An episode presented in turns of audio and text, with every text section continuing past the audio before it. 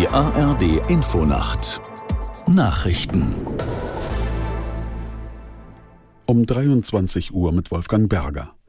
Die Hochwasserlage in mehreren Bundesländern bleibt an einigen Orten kritisch. Betroffen sind Teile von Niedersachsen, Bremen, Sachsen und Sachsen-Anhalt. Aus der Nachrichtenredaktion Peter Behrendt. Mehrere Gebiete an der Weser, der Aller, der Elbe und ihren Nebenflüssen sind vom Hochwasser bedroht. In Lilienthal bei Bremen steht das Wasser an der Oberkante eines aufgeweichten Deiches. Unter anderem in Pferden und im Kreis Celle in Niedersachsen mussten Anwohner ihre Häuser verlassen. Auch die Pegel der Elbe bei Magdeburg und Dresden stiegen am Abend weiter an. Probleme gibt es im Bahnverkehr. Reisende müssen sich wegen des Hochwassers in einigen Regionen auf Verspätungen und Zugausfälle einstellen. Union und FDP haben den Vorstoß von Arbeitsminister Heil begrüßt, Jobverweigerern für eine bestimmte Zeit das Bürgergeld zu streichen. Der sozialpolitische Sprecher der Unionsfraktion im Bundestag Stracke sagte den Funke-Zeitungen, Solidarität sei keine Einbahnstraße. Man warne schon lange davor, dass zu lasche Maßnahmen zu weniger Arbeitsvermittlungen führen. Aus der Nachrichtenredaktion Ariane Dreisbach. Fast wortgleich äußerte sich der CDU-Sozialpolitiker Stefan Nacke im Tagesspiegel. Nacke warf der Ampelkoalition vor, mit ihren Plänen für schärfere Sanktionen zu spät umzuschwenken. Dass die in die richtige Richtung gehen, findet auch die FDP.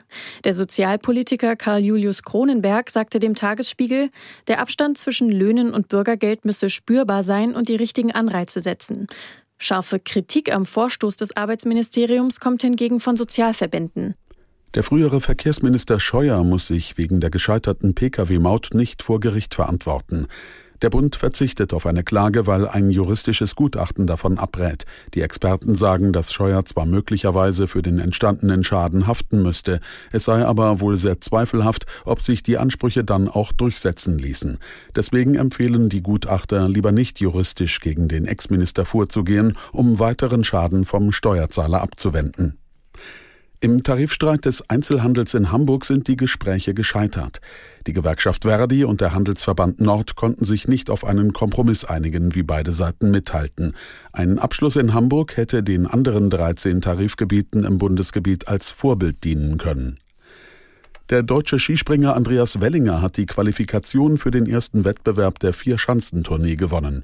Wellinger siegte in Oberstdorf vor seinem Teamkollegen Karl Geiger. Das Auftaktspringen findet morgen statt. Das waren die Nachrichten. Und das Wetter in Deutschland. Nachts überwiegend wolkig und immer wieder Schauer möglich, Tiefstwerte 9 bis 1 Grad.